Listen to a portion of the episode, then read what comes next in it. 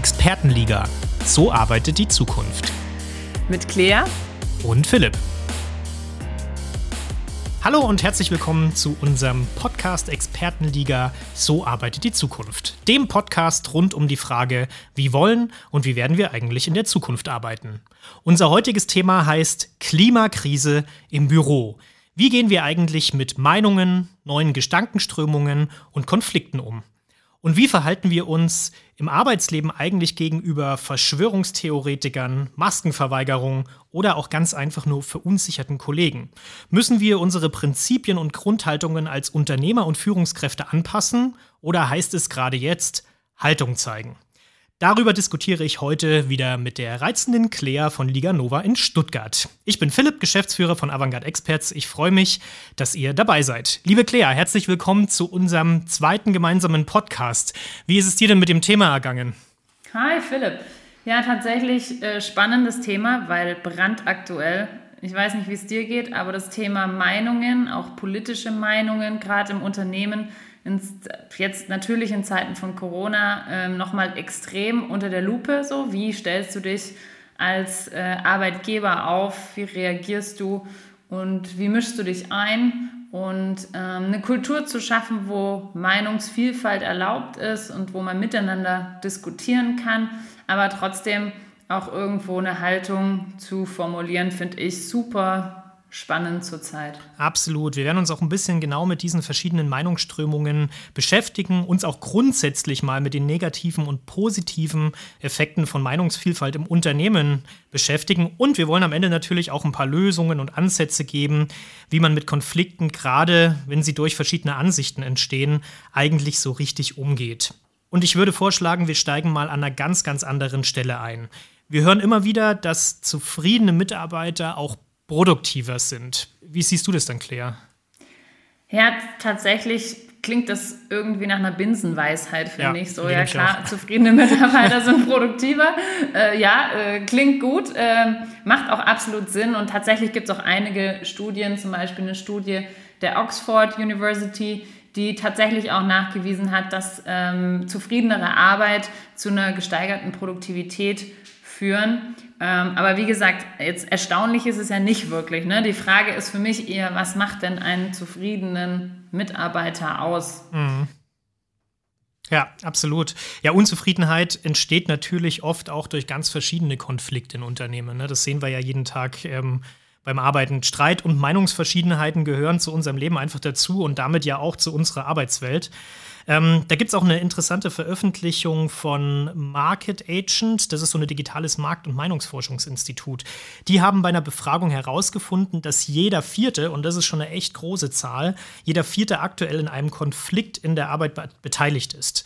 Die meisten Konflikte, die entstehen, ja, wie soll es auch anders sein, zwischen Vorgesetzten und Mitarbeitern.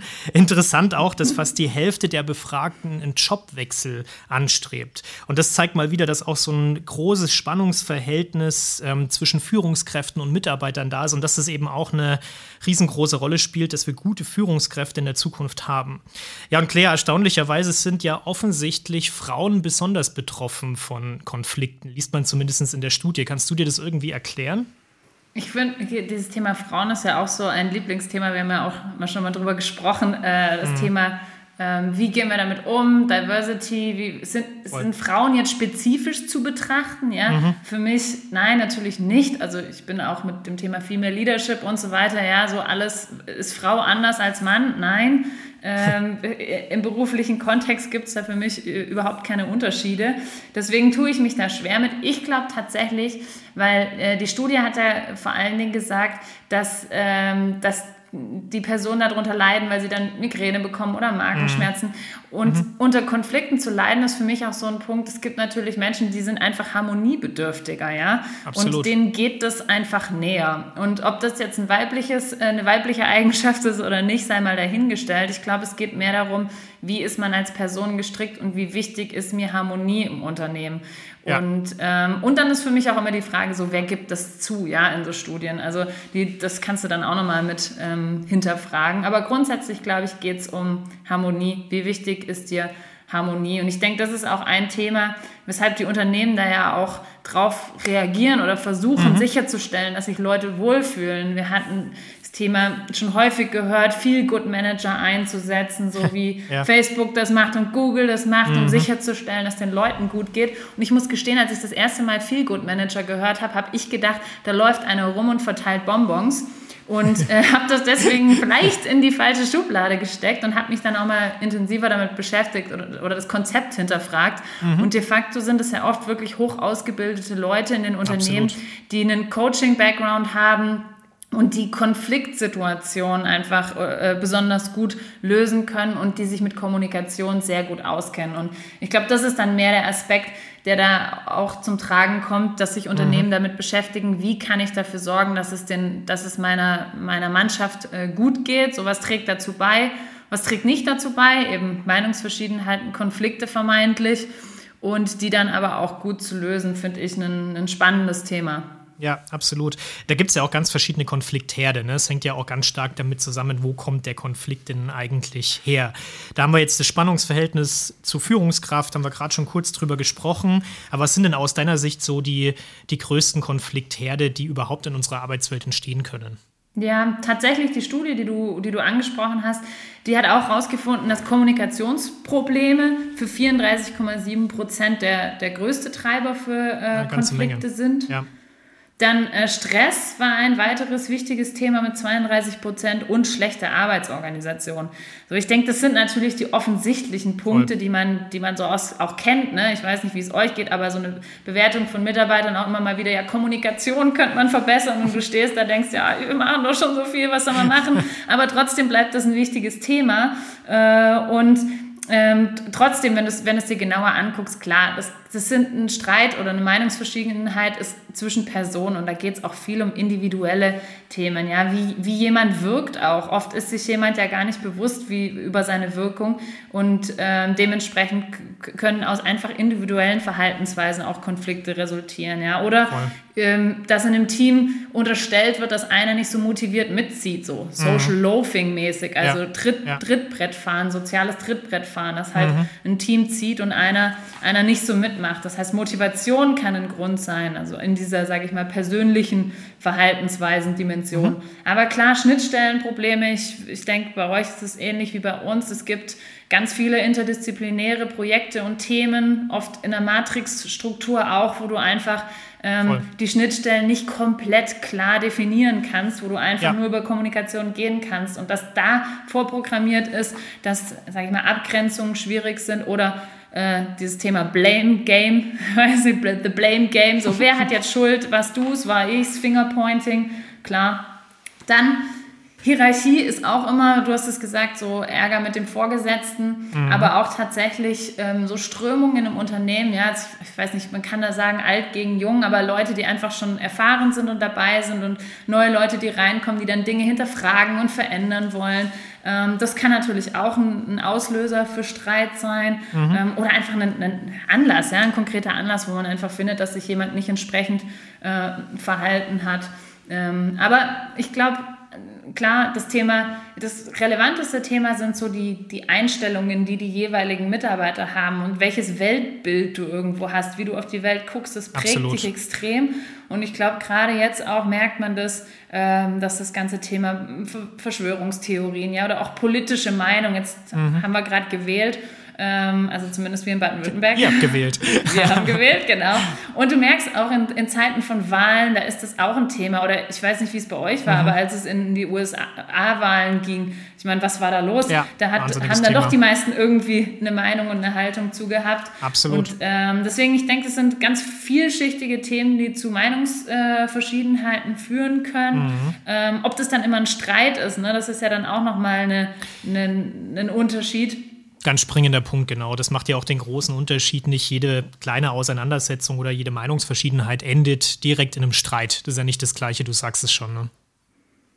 Ja, Genau. Ich ja. glaube, dass du, dass, dass es auch darum geht, das zu moderieren oder eine Klarheit zu haben, so wie, ähm, wie viel lasse ich zu und wie, und wie viel lasse ich auch nicht zu. Mhm. Aber ich glaube, da kommen wir auch später nochmal drauf. Da kommen wir dann nochmal drauf, da hast du total recht. Es ist ja auch, ist ja auch immer so, dass am Ende ein Konflikt aus einer bestimmten Struktur heraus entsteht.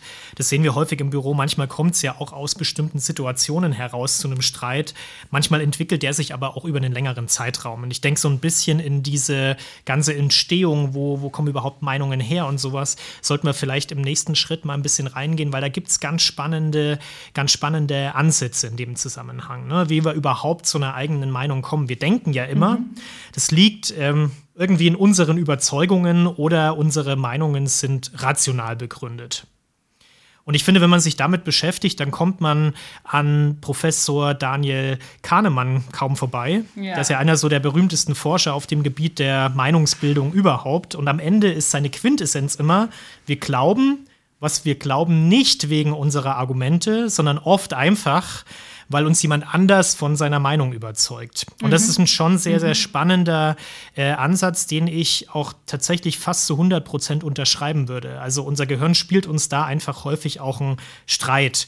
Am, am, Ende wissen wir ja nichts anderes als, äh, als das, was, was unsere Zweifel irgendwie beschreibt. Ne? Wir sagen, wir zweifeln nicht an dem, was wir tun und damit finden wir auch unsere eigene Wahrheit und unsere eigene Meinung.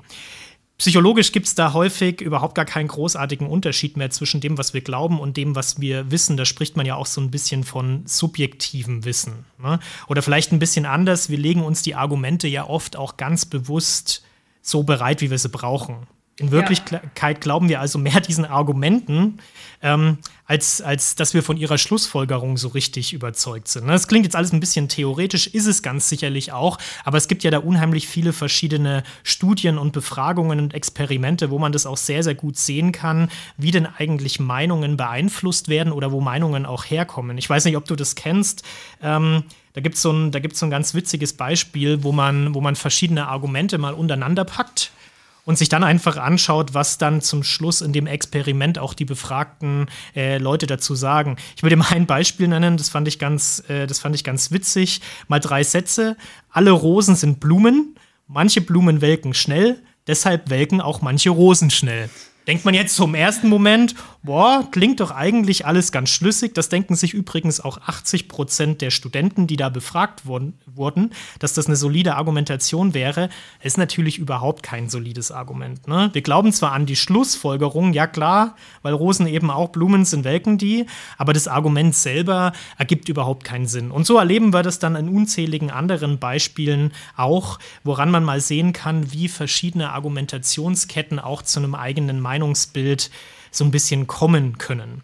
Letztlich, und das ist vielleicht auch die Quintessenz von dem, was uns äh, Professor Kahnemann so mitgeben möchte. Und ähm, damit reicht es, glaube ich, auch zu dem, zu dem Thema Theorie zu Meinungen. Ähm, wir glauben, was wir glauben, nicht wegen unseren Argumenten, sondern oft, weil uns jemand überzeugt hat. Und, und das ist das Zweite, wir tendieren als Menschen einfach auch dazu, die Meinung der Gruppe anzunehmen. Ne? Auch dazu gibt es total spannende Experimente, wie zum Beispiel dieses Konformitätsexperiment von Asch, der sich da auch viel mit Mehrheitsmeinungsbildung beschäftigt. Okay, aber belassen wir es mal bei der Theorie, Claire. Kommen wir vielleicht einfach mal so ein bisschen in die Praxis zurück. Es gibt ja nur wahnsinnig viele Effekte, die auch auf uns, ja, wie soll man sagen, einprasseln und die zum Schluss auch zu Meinungsbildung führen. Ja, ich glaube tatsächlich auch, was du gesagt hast, dieses Thema des, des Groupthings, also dass man sich irgendwo ja. auch versucht, äh, als Gruppe zu identifizieren und darüber genau. auch eine gemeinsame, einen Konsens irgendwie zu haben. Es steckt ja auch irgendwo in uns, ne? zu sagen, okay, man, man will in einem Konsens loslegen und auch gerade als Company, äh, da wird es euch ähnlich gehen, ist natürlich immer das Ziel, dass man irgendwo gemeinsam in eine Richtung aufbricht und oft ist dann die höhere Motivation, dass man eine, einfach eine gemeinsame Haltung zu den Themen hat. Genau, ähm, genau. Ja, aber das ist, das ist äh, bestimmt auch nur ein Phänomen von vielen, ähm, ja. was du als, du kannst es als positiv und als negativ sehen, ne? weil ich meine, absolut, es ist schön, absolut. irgendwie eine gemeinsame Haltung zu haben. Auf der anderen Seite ist die Frage, wie, wie oft wird sie dann noch hinterfragt? Ja, ja, du hast es mit, mit Groupthink schon angesprochen. Das ist ja so ein bisschen der Fachbegriff, der da durch die, äh, durch die Me Medien wandert. Und damit verbindet man ja auch so ein Stück weit Solidarität oder Loyalität, um eben einen Konsens zu schaffen. Das ist ja an sich erstmal ein guter Grundgedanke. Und was dabei aber meistens so ein bisschen auf der Strecke bleibt, ist einfach die Suche nach Alternativen oder tatsächlichen Verbesserungen. Wir kennen das ja auch, so ein Gruppendruck führt ja auch oft dazu, dass, dass Minderheitsmeinungen oder auch irgendwelche unpopulären Sichtweisen ja, ein Stück weit ignoriert werden oder einfach in die Diskussion nicht mehr weiter einbezogen werden. Ne? Ähm, und aus solchen Situationen entsteht dann eben auch meistens Druck für den, ich nenne ihn jetzt mal Andersdenkenden. Da es gibt auch dafür unzählige Beispiele aus der, aus der Arbeitswelt. Eine davon, wir haben jetzt schon mal kurz das angeteasert, ist natürlich das Thema Diversity, Diversität. Viele Leute wissen auch gar nicht, was eigentlich damit gemeint ist. Aber ganz sicher entsteht durch so alte Gruppenstrukturen oft eben auch der Ausschluss von bestimmten äh, Kollegen. Und wir hatten vorhin das Thema äh, Frauen in dem Zusammenhang auch schon mal, warum Frauen auch heute weniger in Führungsrollen sind oder warum Vorstände im Durchschnitt immer noch sehr männlich sind sind, hängt natürlich auch mit diesen alten Gruppenstrukturen zusammen, die man einfach über Jahrzehnte so etabliert hat. Gott sei Dank ändert sich da jetzt ein bisschen was, aber ähm, das sieht man ganz gut dran, dass, dass auch Gruppen und gleiche Meinungen durchaus auch einen negativen Effekt in Unternehmen haben können. Ein zweites Beispiel, was mir da immer ganz gut einfällt, ist äh, dieses ganze, naja, es klingt wie eine Krankheit, ist es auch, die Ja-Sager, Ja-Sageritis oder wie man es genau nennt. Ähm, für mich eine der größten Probleme, die es immer noch in unserer Arbeitswelt äh, gibt. Da rennen alle einer Meinung hinterher oder noch schlimmer einem Vorgesetzten hinterher. Und das ist natürlich häufig auch einfach die, die Schuld des Chefs. Ne? Dadurch entstehen oft in, in ganz fehlendes Selbstbewusstsein bei den Mitarbeitern auch so ein bisschen Angst vor Chef oder so eine Einmeinungskultur.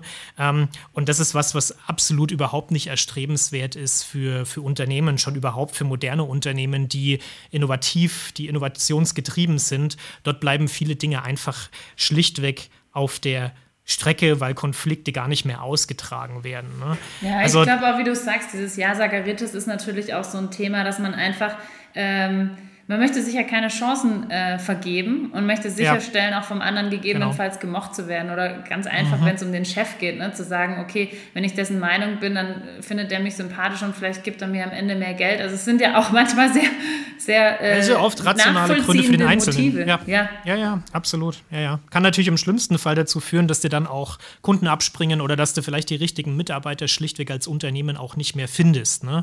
Wir bewegen uns ja, wir werden da noch ein bisschen drüber sprechen, wir, wir bewegen uns ja aktuell aktuell in einem vollen Arbeitnehmermarkt. Also im Prinzip können sich die Talente heute ja aussuchen, wo sie, äh, wo sie arbeiten wollen. Und damit ändert sich natürlich auch dieses Thema Meinungsbildung in Unternehmen nochmal radikal. Klar, die Leute wollen sich frei entfalten, völlig zu Recht. Und dafür muss ein Unternehmen schlichtweg natürlich auch einen, einen Ort finden. Ne? Ja. Also das, das ist schon ein wichtiger, ein wichtiger Aspekt. Jetzt gibt es natürlich neben diesen paar negativen Effekten von gleichen Meinungen auch ganz viele positive Effekte von, von unterschiedlichen Meinungen. Und lass uns mal darüber ein bisschen sprechen. Wo siehst du denn so den, den meisten Sinn von positiver äh, Diversität? Ähm, wie, wie schätzt du so das Thema ein, verschiedene Meinungen? Ich, tatsächlich finde ich das auch den viel spannenderen Ansatz an das Thema Diversity ranzugehen, mhm. weil es nämlich um Ergebnis geht. Es geht nicht darum, bin ich Frau, bist du Mann, bin ich weiß, bist du schwarz, was auch immer, ja. wo komme ich her, sondern es geht darum, äh, was erzeugen wir gemeinsam, so worum geht es. Und im Endeffekt, meiner Meinung nach, ist die große Stärke von Vielfalt ist, ähm, diese Diskussionskultur bedeutet, dass wir einfach die Dinge von vielen verschiedenen Perspektiven anschauen. Und ich meine, mhm ich weiß nicht, wie es dir geht, aber mein, mein Bild ist schon auch äh, klar, dass wir in einer konstruktivistischen Welt leben, ja, wo man einfach, du, du bildest dir deine, mit deiner Wahrnehmung bildest du dir dein Weltbild. Und je ja. mehr Perspektiven du damit aufnimmst, umso näher ist es irgendwo an der Realität. Und insofern finde ich das einfach sehr wichtig und stark auch, dass man ganz, dass man versucht, die Sachen aus ganz vielen verschiedenen Perspektiven ähm, zu sehen. Und ich glaube auch im Austausch, das, da, da äh, gibt es auch viele verschiedene äh, Studien dazu. Im Austausch ist auch die Stärke, oder durch den Austausch äh, kommt man auch auf neue Ideen. Ja? Letztendlich, ähm, ich weiß nicht, wie es bei euch ist, bei uns ist es aber oft so, dass man einfach in so einem Brainstorming-Prozess, wo die Leute aus ganz verschiedenen Richtungen denken und mit, mhm. durch ihre verschiedenen Hintergründe auch ganz andere Perspektiven mit einbringen, die beste Idee gemeinsam entsteht. Ja? Danach Absolut. kannst du gar nicht sagen, wer hat die jetzt gehabt, weil das eigentlich aus dem Kollektiv gekommen ist. Ja. Und insofern bin ich ein ganz großer Fan davon, ähm, dass äh, man viele Meinungen zulässt und auch vielen Meinungen zuhört um mhm. einfach das, das, beste Ergebnis äh, zu erzielen und ja. äh, kollaborativ daran zu gehen. Und letztendlich wächst man ja auch selbst dran. Aber ich finde es immer ungemein spannend, zu einem Thema mit ganz unterschiedlichen Leuten zu sprechen, weil du einfach, du selbst deinen Horizont unglaublich erweitern kannst. Und das muss auch unser Anspruch sein. Und so schnell, wie sich die Welt da draußen bewegt und dreht, ähm, so wichtig ist es meiner Meinung nach, dass man versucht, die Dinge aus verschiedenen Blickwinkeln zu betrachten, ähm, um da auch mitzugehen und auch um Dinge besser verstehen zu können.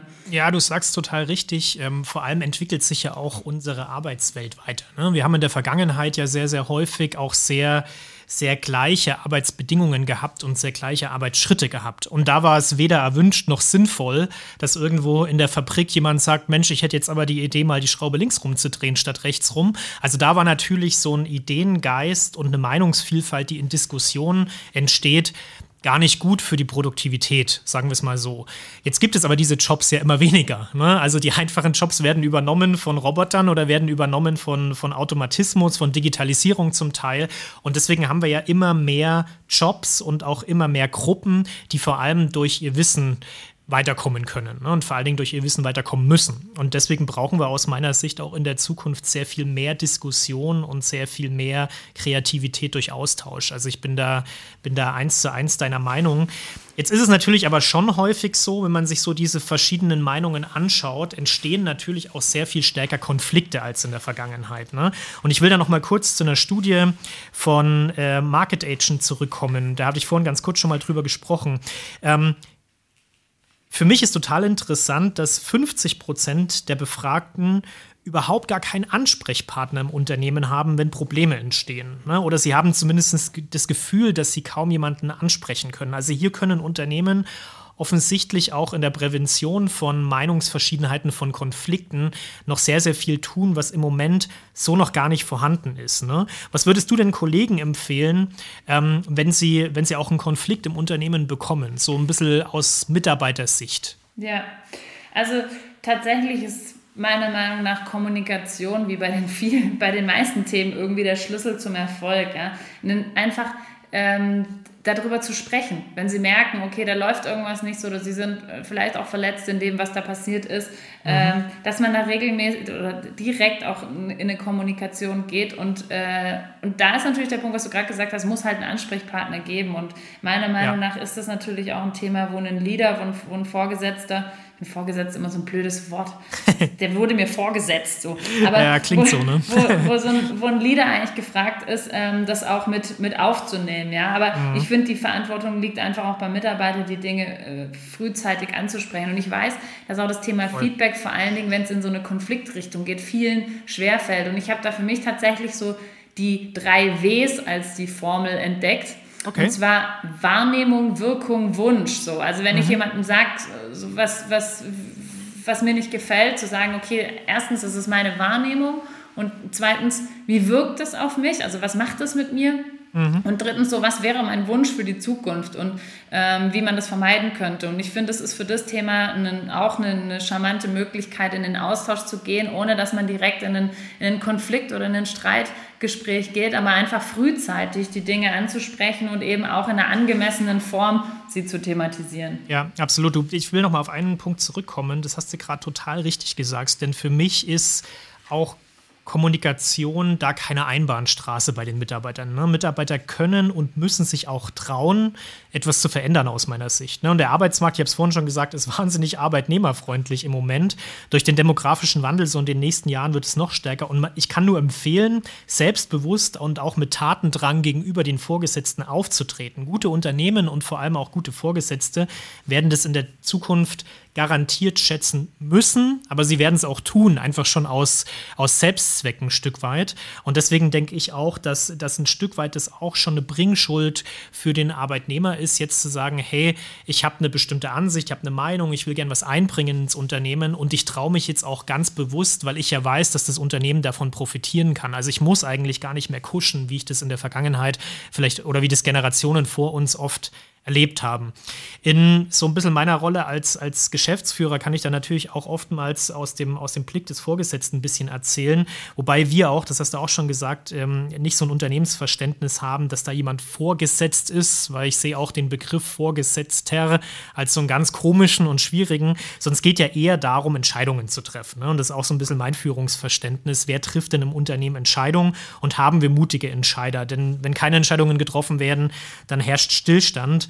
Und gerade das ist eben bei Konflikten auch sehr wichtig, dass ein Leader zum Schluss sagt, okay, wir probieren es jetzt mal in die oder in jene Richtung. Ne? Also als Führungskraft sollte man auch schon eine Position haben und mit dieser Position auch diskutieren. Und dabei ist ein offenes Ohr und eine Gesprächskultur natürlich wichtig. Klar muss man, muss man sich alle Informationen einholen. Ähm, natürlich muss man auch die Teammitglieder mit ins Boot holen. Und da kann man entweder, wenn man das jetzt unternehmensweit macht, ja verschiedene Tools einführen. Also da gibt es unheimlich viele Möglichkeiten, auch Feedback-Tools oder irgendwie sowas zu haben.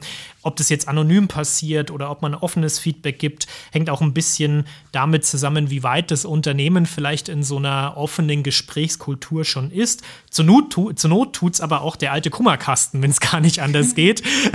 Für mich ist der so ein bisschen veraltet und hat auch ein bisschen ausgedient, weil ich glaube schon fest daran, dass man Feedback zunehmend offen und auch in einem Vier-Augen-Gespräch geben kann und geben muss. Ja, und das braucht es oft nicht anonym. Ne? Also ja, bloß bei sagen, Extremfällen. Was machst du auch damit, ne? Wenn du dann einen ja. Brief im Kummerkasten hast und du keinen Absender hast und nicht weißt, was der, wer der, was auch der Kontext ist. Ne? Also genau. ich finde, es geht genau. auch ganz oft darum zu verstehen, in welchem, um, um welchen Kontext geht es, ähm, um bewerten zu können, wie man da, äh, was jetzt die die, die, richtige, die richtige Reaktion darauf ist. Und die, so ein Gespräch bringt einen einfach viel weiter. Deswegen finde ich aber ja. auch wichtig, jetzt, wenn du sagst, so aus einer, aus einer Chefperspektive, so wie, wie kann ich das, wie kann ich dafür sorgen, dass, dass irgendwie die Leute zu mir kommen. Ich finde mhm. aber auch wichtig, dass der Mitarbeiter sich auch vorher, bevor er dann direkt zum Chef geht, auch erstmal Gedanken macht, zu sagen, hey, was habe ich vielleicht auch beigetragen zu dem äh, Thema, ja? Also wie, inwieweit habe ich vielleicht auch einen Beitrag geleistet, dass das in Richtung Konflikt geht? Ähm, bin ich da emotional irgendwie betroffen, was der andere mhm. vielleicht gar nicht so verstehen kann mhm. und sich da vielleicht auch mal eine andere Meinung einzuholen, bevor man direkt zum Chef geht und erstmal zu verstehen, nur sag mal, wie siehst denn du das? Ähm, von ja. jemandem, der einem vertraut, ist einfach ein Kollege im Team. Da muss es meiner Meinung nach auch keine extra Position für geben. Aber sich da ähm, eine Meinung zu holen, bevor man das Ganze dann äh, eskaliert, finde ich extrem wichtig. Ja, sehe ich genauso. Als Chef muss man halt auf der anderen Seite dann auch einfach mit offenen Augen durch die Welt laufen und Probleme auch erstmal erkennen. Ne? Das stelle ich häufig fest, gerade bei, bei jüngeren Führungskräften, dass man oft noch nicht so das Fingerspitzengefühl hat, woher auch, das muss man auch ein Stück weit entwickeln, das Fingerspitzengefühl hat, um mal, um empathisch mal zu schauen, ja, okay, was passiert denn da jetzt im Moment gerade bei dem anderen? Ne? Ähm, ich glaube, Eingreifen muss man als Führungskraft dann, also wenn es zum Konflikt kommt, wenn einer der Konfliktparteien, sage ich jetzt mal, also gerade wenn sich, wenn sich zwei Mitarbeiter mal in den Haaren haben, wenn einer sicher als Verlierer aus dem ganzen Thema rausgeht. Also spätestens dann ist der richtige Zeitpunkt gekommen, dass man eine klare Grenze ziehen muss. Ne? Gerade wenn es, wenn es da auch um zwei Mitarbeiter geht, die vielleicht selber das ganze Thema nicht mehr lösen können, ist meine Erfahrung, ich habe das schon öfter gemacht und es funktioniert prima, dass man dann als Führungskraft auch einfach ein bisschen als, naja, so eine Art Mediator ähm, eine Rolle spielen kann. Man setzt die zwei einfach mal zusammen. Meistens muss man selber dann gar nicht mehr so wahnsinnig viel beitragen, weil häufig entstehen ja Konflikte eben auch auf einer sehr persönlichen Ebene mhm. und die finden dann oft die Lösung von ganz allein ein. Und ich finde auch, dass das eine der, der besten Möglichkeiten ist, wie man, wie man sich als Führungskraft bei einfachen Konfliktsituationen verhalten kann. Dann, ja. Damit zeigt man nämlich selber schon so ein Stück weit eine Haltung, zu sagen, hey, mir ist euer Anliegen wichtig. Ich sehe auch als Führungskraft, dass ihr ein Problem miteinander habt und ich sehe auch, dass ihr es offensichtlich nicht selber lösen könnt.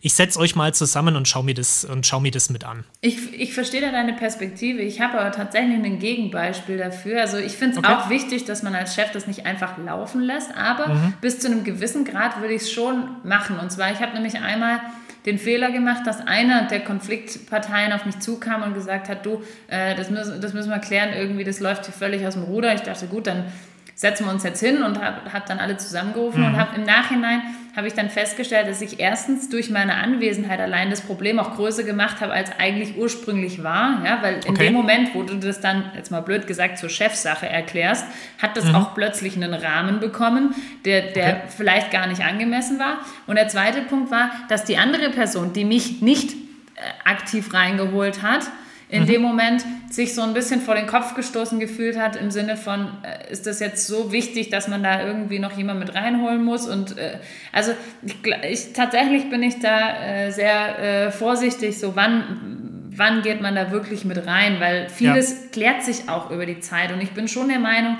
in dem Moment, wo man erwartet von den Mitarbeitern, dass sie dass sie mitgestalten und wie du auch sagst, unsere Arbeitswelt dreht sich und im besten Fall hast du Leute, die Bock haben zu gestalten und ihre Meinung einzubringen. Von denen erwarte ich auch zu einem gewissen Grad, dass sie in der Lage sind, ihre Konflikte miteinander zu lösen und da auch in ein sachliches Gespräch einzusteigen. Mhm. Auch wieder, sage ich mal, Wahrnehmung, Wirkung, Wunsch, so überlegen, wie kann ich meinem Gegenüber das verklickern, ohne ihn da auch äh, wiederum anzugreifen und auch klarzustellen, dass auch meine persönliche ähm, Meinung an der Stelle ist. Deswegen, ich, ja. ich verstehe, was du sagst, aber tatsächlich, ich bin, ich bin ein großer Freund davon, erstmal zu gucken, bis, bis wohin kann man gehen? Natürlich, wenn sie jetzt zwar im Büro schlägern, äh, da, da, wäre ich dann doch auch dabei, was zu unternehmen. Wobei, ob ich mich dann dazwischen stellen würde, muss ich mir gerade noch kurz überlegen. Aber auf jeden Fall muss man etwas tun. Ja, ich glaube, die zwei würden schon einen Meter zurückgehen, wenn du da kommst. Oder? Da bin ich, über, da bin ich überzeugt davon. Ja, ich glaube, also ich bin ja im Grundsatz schon bei dir. Natürlich kann man viele Konflikte laufen lassen, ähm, wenn sie, wenn es sich auch einfach nicht lohnt einzugreifen oder wenn man auch die Verantwortung nicht übernehmen muss in dem Moment. Ne? Weil es ist natürlich auch immer leicht für den einen oder anderen Mitarbeiter und manche spielen damit natürlich auch, die dann sagen, hey, die Verantwortung, die gebe ich gerne mal an die Führungskraft weiter und die soll doch in dem Moment mal entscheiden, statt dass ich mich um meinen Kram selber kümmere. Da bin ich schon total bei dir. Dann, wenn der Konflikt irgendwie so weit gekommen ist, dass er nicht mehr selber von den Leuten gelöst werden kann, dann denke ich, ist ein sofortiger Eingriff schon auch angemessen und richtig, weil man ansonsten auch nicht mehr rauskommt aus der Situation. Und ich habe es ein, zwei Mal in meinem, meinem ähm, ja, Arbeitsleben bisher erlebt, dass dann auch wirklich jemand persönlich dadurch Schaden genommen hat. Mhm. Also sowohl auf der Arbeitsseite, auf der anderen Seite, aber natürlich diese Konflikte auch ins Privatleben mitschleppt. Und spätestens dann muss man sich als Führungskraft auch überlegen, naja, habe ich denn dort richtig reagiert? Habe ich dort meine Verantwortung auch übernommen und mal zugehört und vielleicht in den Konflikt äh, früh genug eingegriffen. Ja, ne? ja ähm, absolut. Ich glaube, das Thema ist halt relevant, ne? so wie du sagst. Also für mich wäre auch mhm. immer wichtig zu verstehen, worum geht es. Ich glaube, wir sind uns total einig, dass wenn es da irgendwie um, ähm, um Rassismus oder irgendwelche ja, Gender klar. oder was auch immer Themen geht, wo man einfach äh, wo es einfach um Diskriminierung im eigentlichen Sinne geht, das geht alles überhaupt nicht, total klar. Absolut.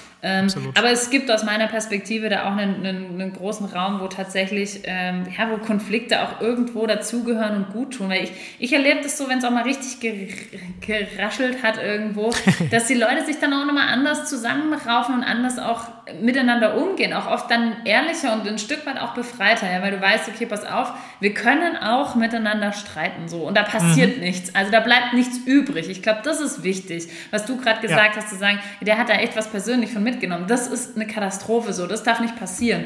Aber zu sagen, okay, wir haben da, wir sind da richtig aneinander geraten und haben auch da drei, drei, vier Tage zu kämpfen gehabt, uns da irgendwie wieder zusammenzuraufen. Aber dann hat man meiner Meinung nach oft auch eine andere Basis, um, um miteinander zu arbeiten und ähm, auch nach vorne zu gehen. Und man sagt ja auch irgendwie, man geht durch dick und dünn. Ne? Also das ist ja, es gibt ja so Redewendungen, die aber sagen, ja, das irgendwie, man muss vielleicht auch ein paar harte Zeiten mitgemacht haben, damit es richtig gut wird, weil es ist nie ja, alles ja. immer in Harmonie und es braucht auch irgendwo eine gesunde Streitkultur. So, ich bin da echt ja. ein, ein, Freund von auch, Diskussionen äh, zuzulassen und, äh, und miteinander da ähm, in, den, in den Austausch zu gehen. Aber klar, jetzt, mhm. jetzt zur Zeit gibt es auch Grenzen. Ne? Ich meine, wir haben, ich finde das Thema Meinung zurzeit wirklich schwierig. Also wenn wir da über Corona Absolut. oder ähnliche Dinge sprechen, zu sagen, Absolut. so, was lässt du dazu, was lässt du nicht zu Absolut. als Unternehmen, das ist echt tough. Also ich bin da schon teilweise ein bisschen, naja, vielleicht stärker für, für klare Kante, aber es ist mhm. auch ganz klar, wie du sagst, auch einfach so, ein, äh, ja, so, ein, so eine Einzelbetrachtung. Ne? Mhm. Ne? Auf der einen Seite muss man den Mitarbeitern so viel Freiheit geben, wie es möglich ist. Und das eben auch in der Diskussionskultur. Da sind wir total äh, gleicher Meinung. Ich finde aber, es muss auch sehr, sehr klare Leitplanken geben. Ne? Und wenn alle wissen, okay, in meinem Spielfeld darf ich mich da drin bewegen und da darf ich mich auch frei bewegen, aber über die Leitplanke springe ich halt nicht nicht drüber hinweg, dann ist auch jedem klar, wo das, wo das Ende gekommen ist. Wo viele Unternehmen so ihre Herausforderungen haben, das fällt mir auf, ist diese Leitplanken auch klar zu kommunizieren. Mhm. Also wo, wo stehe ich denn als Mitarbeiter und stehe ich denn vielleicht schon an der Außenlinie mhm. und es mhm. fehlt bloß noch ein kleiner Schubser, dann bin ich raus? Oder, oder stehe ich mitten auf dem Spielfeld und es ist total angemessen zu diskutieren in dem mhm. Moment? Ne? Also das muss man sich ein bisschen anschauen aus meiner Sicht. Und jetzt haben wir ja im Moment, und du hast es gerade schon angesprochen, zusätzliche Herausforderungen in Unternehmen, die wir bisher so überhaupt noch nicht kannten. Ne? Also so unter dem Begriff Life in a Bubble, wie man das in Amerika jetzt beschrieben hat. Und da stellt sich ja unweigerlich auch die Frage, wie man als Unternehmen denn damit umgeht, wenn man im Fernsehen einen Mitarbeiter sieht, der, keine Ahnung, bei der Kapitolstürmung in den USA dabei ist oder auf irgendeiner verbotenen Corona-Demo unterwegs. Wie, wie ne? hieß der, der, der nackte äh, Typ, der also welcher? Der, der beim, bei der Trump-Demo da unterwegs war. Ah ja, ich weiß, wen du meinst. Genau. Mir fällt es auch gerade nicht ein. Ja, genau. Ja, was machst du denn mit? Den, den was machst du denn ungern, mit, Den hätte ich tatsächlich ungern bei uns in der Organisation. das wäre wär eine kleine mal, ne? Herausforderung gewesen. Siehst du mal, hast du schon mal Erfahrungen mit, mit sowas gemacht im beruflichen Umfeld? Also tatsächlich habe ich vor allen Dingen zur Zeit da viele, viele äh, Eindrücke, weil die Leute, also jetzt nicht konkret, dass man jemand irgendwo bei einer Demo gesehen hat und gesagt hat, das mhm. habe ich tatsächlich nicht, aber schon so, dass jemand sagt, du, in meinem Privaten, also ich habe da eine Meinung zu und ich, ich, ich ja. halte das für alles für völlig übertrieben und du sagst, ja, pass mal auf, aber wir haben hier eine Company und wir müssen irgendwie für die Vielfalt auch wieder eine einheitliche Regelung definieren und ich glaube, das ist, das ist wirklich jetzt zurzeit äh, eine Challenge zu sagen, auf der einen Seite, du lässt Vielfalt zu und du lässt Diskussionen mhm. zu, weil es braucht und das macht es auch besser auch beim Thema Impfen und so weiter, kannst du ja auch anfangen, ne? zu sagen, der eine ja, sagt, ja. gib mir egal was und spritz es und der andere sagt, um Gottes Willen, ich, ich habe ich hab mich noch nie impfen lassen gegen irgendwas. Ja? Also das ist auch eine ganze Überzeugung, ne? die dahinter ja, steckt. Absolut. Auch sag ich mal, Waldorfschule, da gibt es ja wirklich also ganz viele Leute, die da eine starke Überzeugung haben, die ja auch ihre mhm. Berechtigung hat. So, und zu sagen, ja. okay, wie gehst du jetzt damit um und wie schaffst du es irgendwie, die Vielfalt ähm, zu wahren und trotzdem an der einen oder anderen Stelle eine Einheitlichkeit zu gewähren. Und ich das tatsächlich so ein Thema, irgendwie zu sagen, okay, da ist einer mit äh, marschiert irgendwie oder bei einer Corona-Demo, äh, das Beispiel gab es ja auch. Ähm, tough, schwierig. Wie, ja, es ist, also der, bekannteste Fall ist ja, ist ja eine Mitarbeiterin im Pflegedienst irgendwie geworden in der letzten Zeit, die bei einer Corona-Demo teilgenommen hat. Das war, glaube ich, wenn ich, wenn ich mich richtig, richtig erinnere, auch eine illegale Corona-Demo, also so eine spontane, mhm. und wollte sich anschließend nicht testen lassen und hat sich einfach krank gemeldet. Ne? Der Arbeitgeber hat sie dann daraufhin fristlos entlassen. Ich glaube, dass es gerichtlich noch nicht final festgestellt, äh, entschieden, also noch nicht festgestellt mhm. ist, ob die Kündigung denn hält. Mhm. Aber insgesamt ist das schon eine richtige, schwierige Abwägung, was man, was man dann da macht, oder? Ja, absolut. Ich meine, ehrlicherweise ist es für mich schon so, okay, in der Freizeit kann man tun, was man will, eigentlich. Ja? Mhm. Zu sagen, mach doch, mhm. was du willst. Es, es, geht ja auch niemandem was an. Frage ist, was passiert, wenn du andere gefährdest? Ja? Und jetzt muss richtig, man schauen, richtig. wie lange war die danach krank und, äh, und, oder hat sich krank gemeldet, hat die andere damit gefährdet irgendwo? Ja? Mhm. Hat die, ist die über, über, so wie du gesagt hast, über die Leitplanke gelaufen? Ich meine, klar, äh, wäre es momentan einfacher, wenn alle eine gleiche Haltung dazu hätten und jeder sagt, wir gehen mit den Corona-Regelungen und wir halten uns da alle dran. Und im Unternehmen musst du es so durchsetzen, keine Frage. Aber wie weit geht da deine Verantwortung? Ja? Und klar, du hast eine Verantwortung für die anderen Mitarbeiter. Auf der anderen Seite, ich bin immer auch ein Freund dafür zu sprechen mit den Leuten, ja, und zu verstehen mhm. und zu sagen, hey, pass auf, Erklärung auch, warum funktioniert das bei uns so nicht? Ja? Was ist unsere Verantwortung als Arbeitgeber bei deinem Verhalten? So, wie gehen wir damit um? Welche Verantwortung haben wir gegenüber unseren anderen Mitarbeitern und was wollen wir auch für ein für, für Vorbilder bei uns haben. Und ehrlicherweise, genau. das kannst du ja auch nicht ein für alle Mal definieren. Du kannst dich ja auch nicht hinsetzen und sagen, das ist der Rahmen und hier läufst du, weil im Endeffekt verschiebt sich der ja auch permanent. Also ich glaube, hätten wir vor, einen, vor zwei Jahren darüber gesprochen, irgendwie, wie viel musst du denn als Firma vorgeben, hättest du gesagt, ach, das kann, kann man schon relativ viel Freiheit lassen. Aber wenn du jetzt siehst, mhm. weil da geht es jetzt um Gesundheit und du musst das irgendwie, du hast einen Schutz, äh, Du hast eine Schutzpflicht gegenüber den Mitarbeitern, so, das ist eine Fürsorgepflicht. Wie, wie, wie wirst du der gerecht? Und da fängt es schon an, zu sagen, ja, du hast schon recht. Da geht es du hast schon recht. weiter. Aber die, aber so die Abwägung, also ich bin mir da gar nicht mal so sicher, ob man nicht vor zwei Jahren da so groß andere Meinungen gefunden hat wie jetzt. Was wir nicht hatten, und das ist der große Unterschied, wir hatten diese Meinungsvielfalt zu zu gesundheitlichen Themen, zu Abwägungen, zu, also alles das, was wir natürlich jetzt in unserer aktuellen Krise haben, das hatten wir vorher in der Art, in der Art nicht. Aber eine Grundhaltung der Unternehmen stand ja, stand ja auch damals äh, schon, schon fest oder damals auch schon da. Man musste halt bloß viele von diesen Grundwerten auch einfach nicht in solchen Extrembildern irgendwie unter Beweis stellen. Also das ja. ist, denke ich, der größte Unterschied. Und in dem konkreten Fall, ähm, bei der Pflegerin kann ich, kann ich die Kündigung total nachvollziehen. Ne? Also es ist unmittelbar verantwortlich ja auch für die Gesundheit von anderen oder von vielleicht gefährdeten älteren Menschen. Ähm, in einem normalen Bürojob kann das schon wieder total anders aussehen. Na, auch dort kann es gut sein, dass dort jemand vielleicht auch seine Kollegen gefährdet. Auf der anderen Seite muss man da vielleicht auch ein Stück weit mehr nochmal Meinungen und Vielfalt aushalten können. Aber es ist, du hast total richtig erklärt, es ist auf jeden Fall eine Einzelabwägung. Ja, der Kontext und, ähm, ist super relevant, so wie du sagst. Der Kontext ist total relevant. Was ist der Kontext? Und total. ich glaube, das hast du bei, bei den meisten Streitigkeiten und Konflikten, die du hast. Was ist der Kontext des Ganzen? Ja, ja? Und wenn du genau. den nicht kennst, dann kannst du dich auch schwer einmischen und schwer eine Haltung entwickeln. Und bei ein paar Themen ist es gut, wenn du einfach eine Haltung von vornherein vorgibst. Aber mhm. du musst versuchen, im Einzelfall den Kontext zu verstehen. Ja, da bin ich bei dir. Ja, und um das Thema Einzelabwägung geht es auch heute bei unserem Experten, da haben wir nämlich auch wieder einen da, und zwar den Markus Reif, der ist seit über 25 Jahren in der Personalwelt aktiv, war bei Goldman Sachs, bei Ernst Young, Accenture und vielen, vielen anderen in leitenden Personalrollen in aller Regel. Und als HR-Blogger ist er sogar mehrfach ausgezeichnet und wir sind mal ganz gespannt, was er zu dem Thema denn zu sagen hat.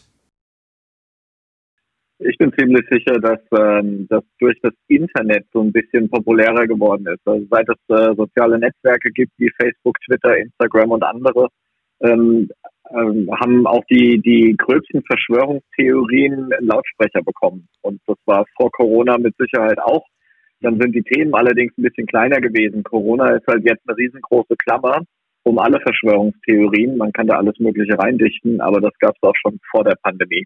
Ich glaube, man, man kann Verschwörungstheoretiker in einem Auswahlprozess nicht ausfiltern, weil das zur Auswahl nicht dazugehört. Die Personalauswahl wählt natürlich auch den kulturellen Fit und die soziale Passung aus, aber im Wesentlichen geht es ja dort ähm, auf die notwendigen Kompetenzen ähm, in Hard Skills und Soft Skills äh, und die Eignung für den äh, Job, den ich zu vergeben habe. Also Verschwörungstheorien, das ist so ein Element, findet im Recruiting eigentlich nicht statt. Ich glaube, am Ende muss die Unternehmenskultur dort ein Selbstreinigungselement haben. Also ich würde, ich würde immer versuchen, eine sehr motivierende, freiraumgebende Kultur zu ermöglichen, in dem die Aufgabe im Vordergrund steht. Je mehr man zu einer Kultur kommt, ähm, wo, wo die Mitarbeiter glauben, sie müssten andere von ihrer Politik oder von ihrer Ideologie überzeugen. Ähm, da kann man ja bis in, in religiöse äh, Themen hineingehen. Ähm, wenn jemand überzeugen möchte, zu irgendeiner Sekte beizutreten und so weiter, das sind alles Themen, die haben am Arbeitsplatz nichts verloren. Ähm, eine Unternehmenskultur ist davon geprägt, dass man miteinander ähm, mit äh, einer hohen Motivation und einer hohen, hohen Lösungsorientierung und Umsetzungsorientierung die Aufgaben erledigt, für die man eingestellt wurde. Ähm, sollte es da Abweichungen geben, äh, dann muss man die Führung hinterfragen. Also welches Maß an Führung ähm, herrscht denn? Welcher Führungsstil wird geprägt? Welche Führungsprinzipien werden gelebt? Ähm, Gibt es da vielleicht ein Element, an dem man nachsteuern muss? Ähm, wir erleben bei 90 Prozent der Unternehmen in Deutschland, dass die Führung immer noch sehr ähm, patriarchalisch ist ähm, dass sie immer noch äh, per Order der Mufti funktioniert, äh, dass immer noch äh, Weisungen, Kontrolle ähm, vorherrschen ähm, versus eine, eine Selbststeuerung der Mitarbeiter. Und überall dort, wo sie über Druck versuchen, Ziele zu erreichen, haben sie auch Mitarbeiter, die frustriert sind und dann anfangen, auch über, über solche Themen zu quatschen, weil sie durch diese Toxität, die dann äh, in dem Team herrscht, auch andere anstecken. So, wie kann man damit umgehen?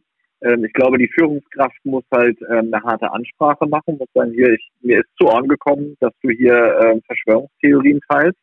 Ich bitte dich, ähm, dass diese Verschwörungstheorien hier nicht geteilt werden. Das hat am Arbeitsplatz nichts verloren.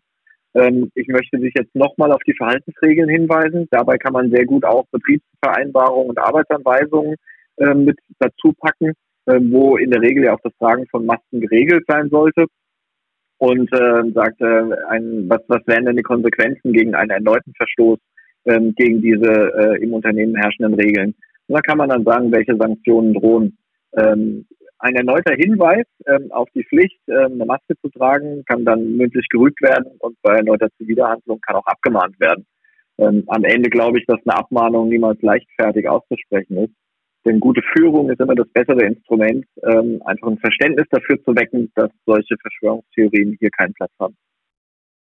Ja, vielen Dank für die Eindrücke. Wir haben es also gehört, klar muss man das Gespräch suchen, wenn jemand im Unternehmen auch öffentlich eine extremere Meinung vertritt und abwägen, ob das auch dem Unternehmen schadet. Ne? Als Vorgesetzter kann und sollte man da sicherlich dann auch eine klare Grenze ziehen.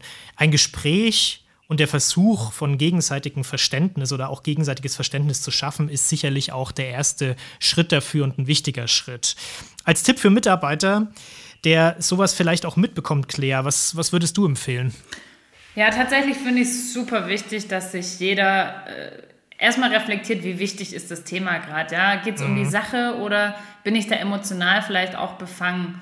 Und ähm, man sich dessen auch bewusst ist und es gegebenenfalls auch äußert. Also wenn man einfach das Gefühl hat, man ist da, das trifft einen irgendwo, dass man ja. das proaktiv anspricht, um dem Gegenüber ja. auch zu signalisieren, hey, an der Stelle bin ich empfindlich, weil äh, mhm. das gegenseitige Verständnis ist das Wichtigste, was wir miteinander haben sollten und was wir auch äh, entwickeln sollten. Und das kann man nur, wenn sich jeder auch mitteilt und erklärt, was für ihn wichtig ist und wo er gegebenenfalls oft, sensibel ist. So, das ist absolut oft treten die, oft treten ja die Meinungen dann auch relativ stark und laut auf. Ne? Das ist natürlich dann für den einen oder anderen Mitarbeiter ähm, dann gar nicht so easy, da auch durchzukommen. Ja. Ne? Also da muss man schon auch ein bisschen schauen, sowohl als Führungskraft, aber vielleicht auch andere Kollegen, die das so mitbekommen, dass man dort auch, auch eingreift und das wieder in die richtige Richtung einfach rückt. Absolut. Und im Endeffekt geht es einfach um Wertschätzung. Ja? Es geht um Respekt, es mhm. geht darum, dass man sein Gegenüber als Mensch wertschätzt und dass es völlig zulässig ist, dass man unterschiedliche Meinungen hat, dass es kein Grund ist, deswegen persönlich zu werden und dass man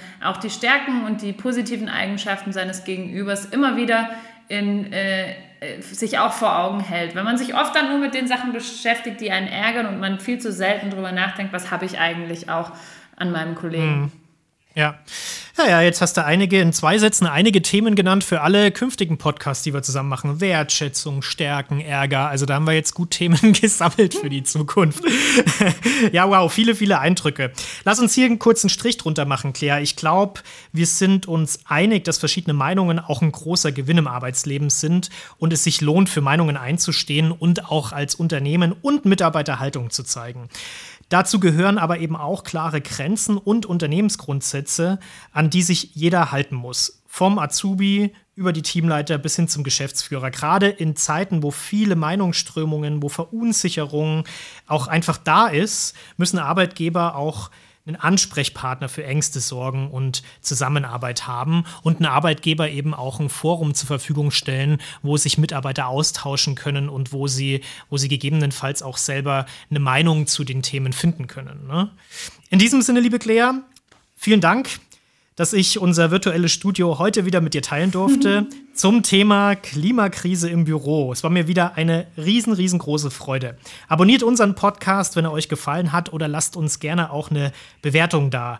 Das nächste Mal beschäftigen wir uns mit den Themen Gendern, Frauenquote und Female Leader. Das passt ja auch zu unserem heutigen Podcast so als Ergänzung oder als nächsten Schritt ganz gut dabei. Wir haben in den letzten Wochen auch viele Ideen bekommen, was wir denn mal so für Themen machen könnten. Und das haben wir immer mal wieder auf dem Tisch liegen. Ähm, und es ist sicherlich sinnvoll, darüber auch mal zu sprechen, weil es ein omnipräsentes Thema ist. Wer Interesse hat, gerne auch in unserem Magazin vorbeischauen, www.avantgarde-expats.de slash Magazin. Da gibt es viele weitere Themen. Und ansonsten freue ich mich auf die nächste Folge mit dir, Claire. Bleib gesund und vor allem mutig. Bis zum nächsten Mal. Ciao. Ciao, bis zum nächsten Mal.